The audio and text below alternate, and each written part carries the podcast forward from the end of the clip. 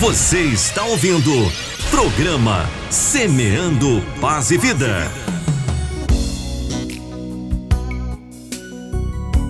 E nesse momento, com a palavra, você ficou aí com esse louvor, com esta canção.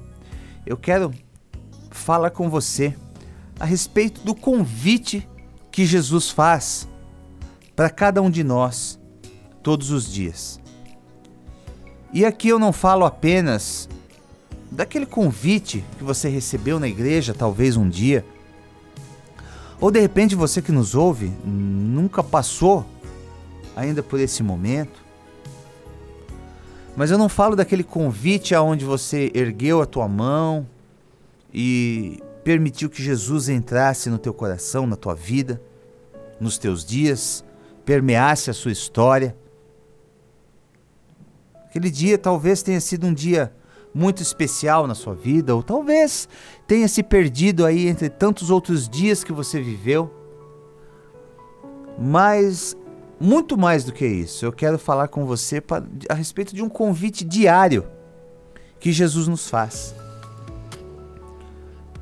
Porque lá em Mateus, no Evangelho segundo escreveu São Mateus, ali no capítulo 14, entre os versos 22 e os versos 33 eu não, não quero ler porque é, uma, é um trecho bastante extenso, mas você pode tomar nota e ler aí com calma, com paciência, quando você tiver um tempo.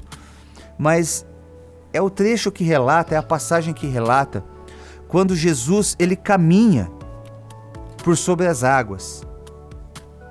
É uma passagem aonde Jesus ele orienta aos seus discípulos que, os que o acompanhava a irem antes dele para outra margem daquele lago, a terra de Genezaré, que estava do outro lado daquele lago.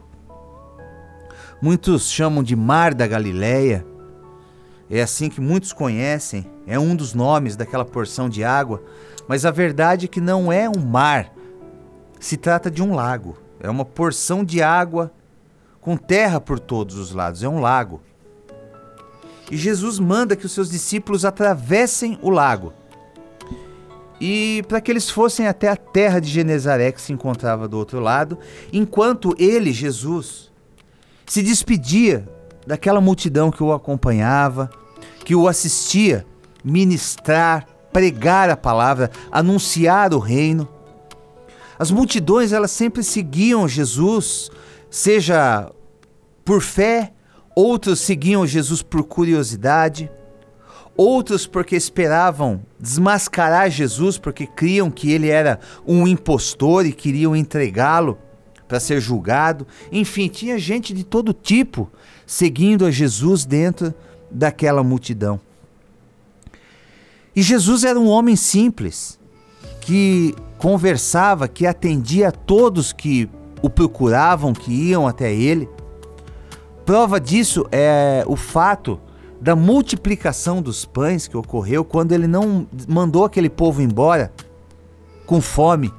Ele não dispensou ninguém sem que todos estivessem devidamente alimentados.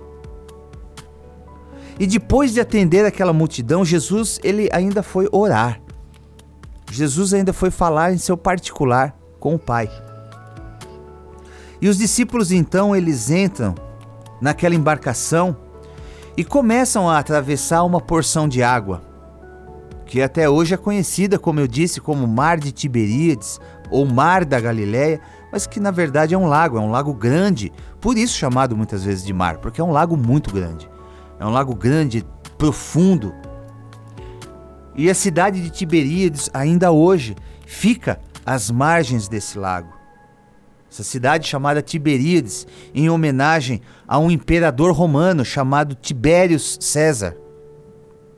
E então, enquanto aqueles discípulos estão atravessando o mar da Galileia, uma tempestade muito grande vem sobre eles. Você conhece a história. Já era de madrugada. E mesmo sendo um lago, ondas começaram a se formar e balançavam aquele barco de um lado para o outro, onde aqueles discípulos se encontravam. Apenas eles, sem a presença de Jesus. E então, no meio daquela tempestade, no meio daquela agitação, no meio de tanto nervosismo, no meio do medo daquele barquinho afundar naquele lago tão grande, tão profundo, eles avistam alguém caminhando, andando sobre as águas agitadas do mar da Galileia, caminhando na direção deles. E eles acham então, olham um para o outro desesperados, e além de tudo aquilo que estava acontecendo, meio todo aquele risco, todo aquele medo, todo aquele pânico, eles ainda acham que aquele que vinha na direção deles era um fantasma. E mesmo Jesus, naquele momento, falando que era ele, era Jesus, Pedro quis tirar a prova, dizendo: Se és o Mestre, me faça ir te encontrar andando por sobre as águas. E aqui começamos a entrar naquilo que eu quero compartilhar com você no dia de hoje. Então Jesus olha para Pedro e faz o convite. Vem. Tá lá no verso 29. Vem. Pedro põe então uma perna para fora do barco, meio que como pisando de leve, testando aquela água para ver se ele ia conseguir pisar naquela água, andar sobre aquela água, como se ele estivesse andando em terra seca. Pedro começa a pisar devagar para ver se não iria afundar. E Pedro, vale um parênteses aqui, Pedro, mesmo na presença do Mestre, ele ainda estava preso emocionalmente àquele barco. Porque o medo é uma emoção que nos impede de ver o livramento que nós tanto precisamos quando ele está vindo ao nosso encontro. Por que, que eu te digo isso? Porque Pedro, mesmo sendo um pescador, mesmo sendo um homem do mar, estava entre aqueles discípulos assustados por conta dos ventos, por conta das ondas, por conta daquelas águas agitadas do mar da Galileia em meio a toda aquela tempestade. E aquele barco, eles pensavam que a qualquer momento poderia afundar. Então, racionalmente pensando, Pedro precisaria se livrar daquele barco, porque aquele barco seria o que iria afundar. E aquele barco afundando todos os que estivessem dentro do barco afundariam junto com ele. Mas ele estava tão preso emocionalmente ao seu problema, tão preso emocionalmente àquele barco, que quando o livramento estava chegando, quando Jesus estava vindo em sua direção ao seu encontro, o medo impediu que Pedro enxergasse a salvação chegando. Que Pedro enxergasse o Mestre vindo em sua direção. E mesmo com o barco prestes a afundar, Pedro, irracionalmente, porque ele não estava pensando com clareza, achava que estaria seguro naquele barco. E quantas pessoas, ainda hoje em dia, acham que estão em segurança dentro do seu próprio barquinho, Quantas pessoas estão agindo hoje em dia exatamente como Pedro agiu?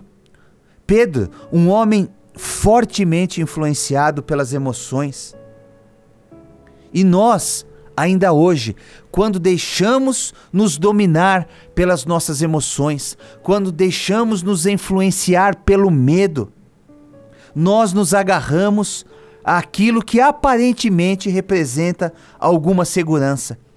Mesmo que esse essa pequena segurança seja um barquinho minúsculo em meio a uma grande tempestade na sua vida.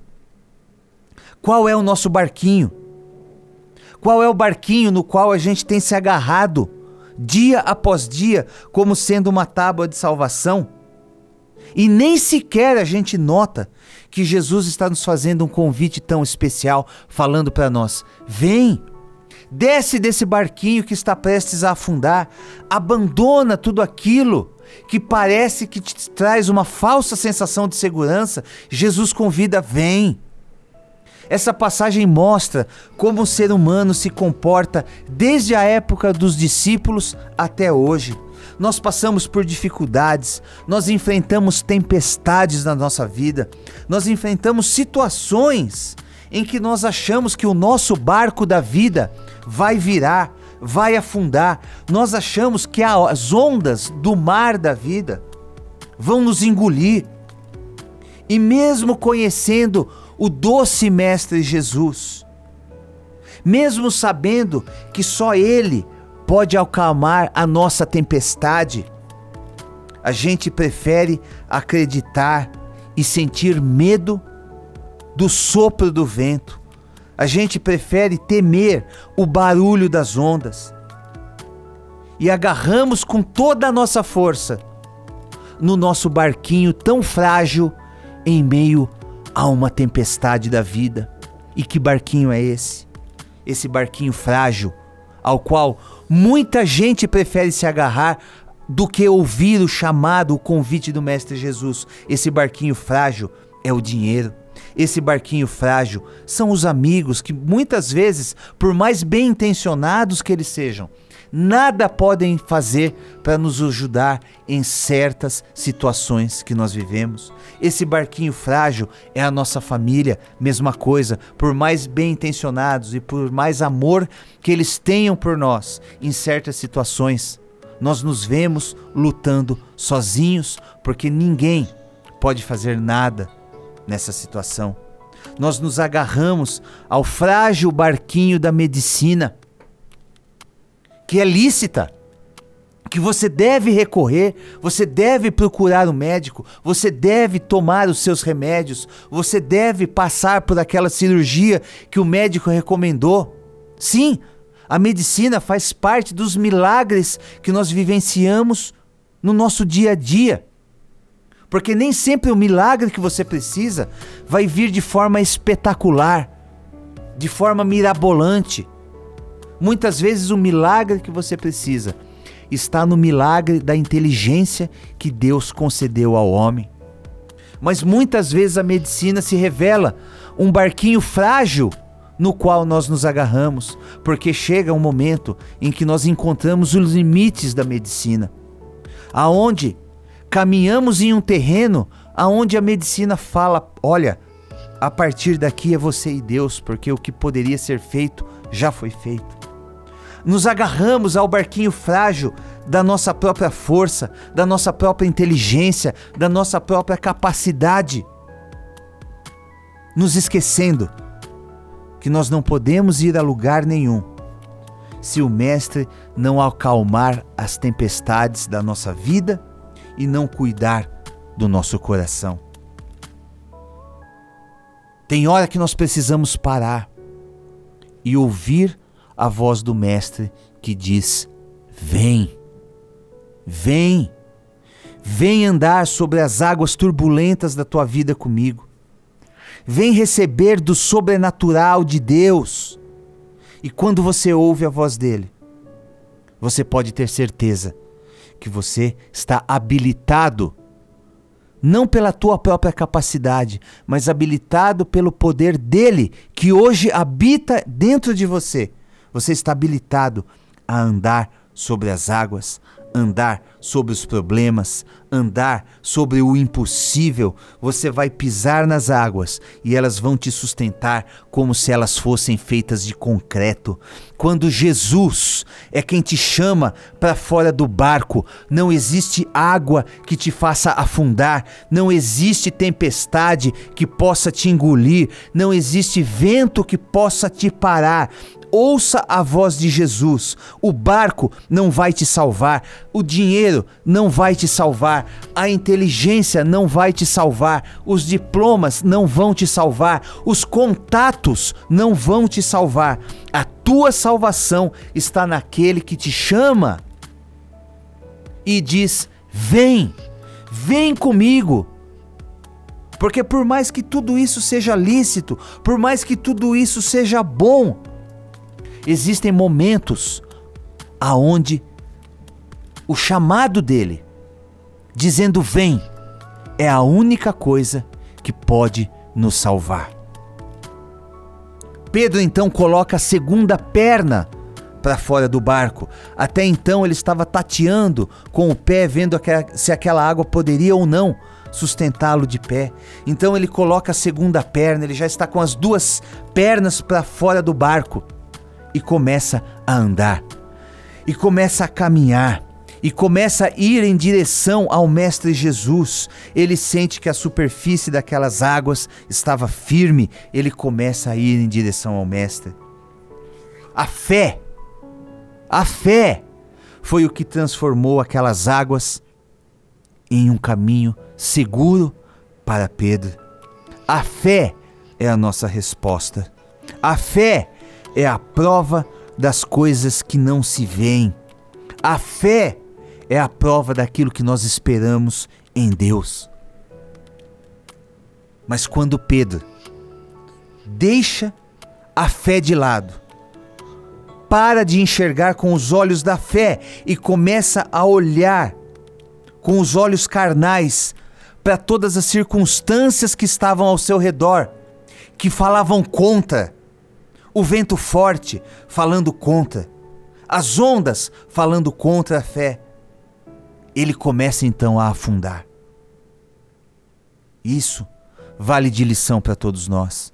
Quando nós tiramos os olhos do Mestre quando nós optamos por deixar de enxergar com olhos espirituais aquela situação que nós estamos vivendo e queremos olhar ao nosso redor com os nossos olhos carnais, com os nossos olhos físicos, para as nossas condições, para a nossa capacidade, para a nossa habilidade, muitas vezes nós afundamos.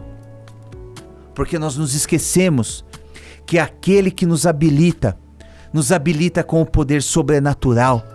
Então não está na tua força, não está na tua capacidade, não está na força do teu braço sair vitorioso do outro lado deste problema que você está vivendo hoje, dessa tempestade que você está atravessando hoje.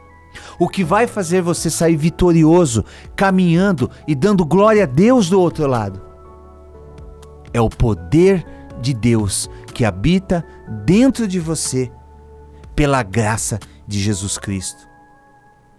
A circunstância pode dizer que tudo está perdido, mas a fé nos lembra que existe solução.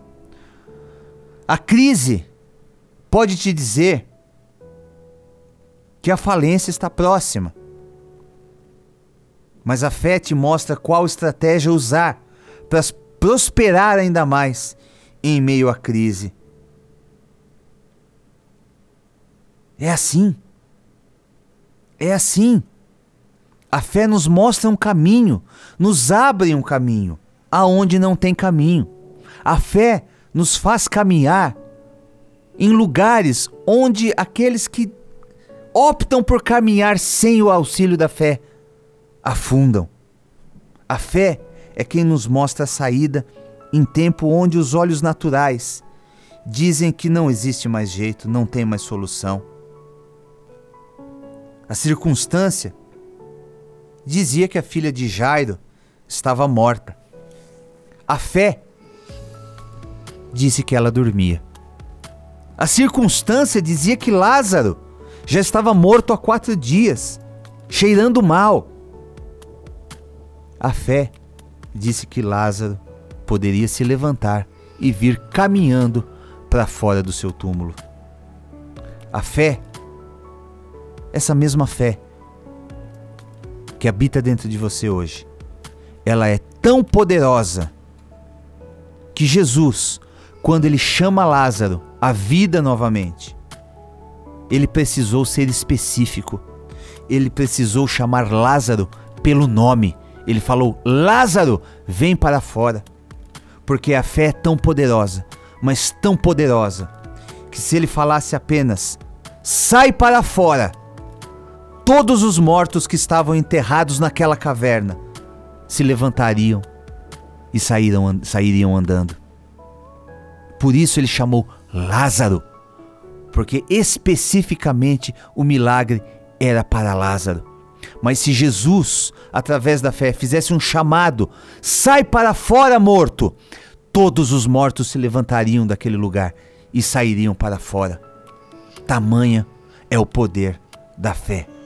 Então mantenha o seu foco em Jesus e abandone a falsa segurança do seu barquinho. Ele te chama e diz: Vem. Saiba reconhecer de onde vem a sua resposta. Saiba entender de onde vem a sua salvação. Muitas vezes, aquilo que parece que vai te proteger, na realidade, só está impedindo o milagre de acontecer, atrasando o poder dele na sua vida.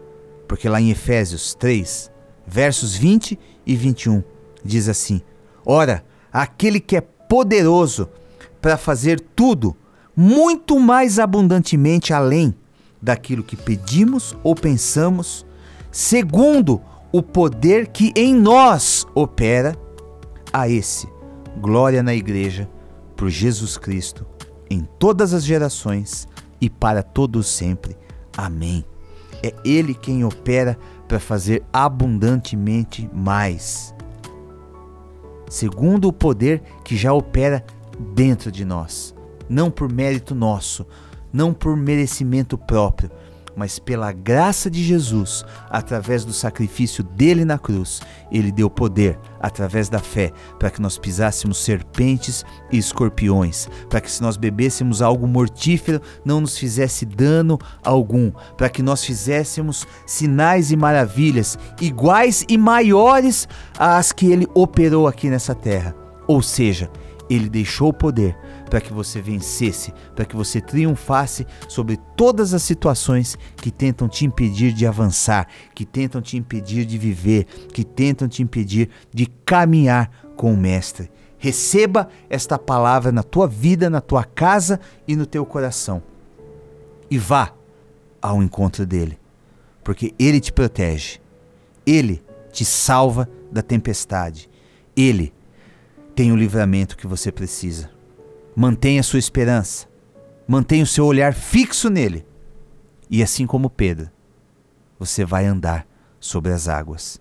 Porque hoje o poder de Deus habita dentro de você, em nome de Jesus. Você está ouvindo programa Semeando Paz e Vida.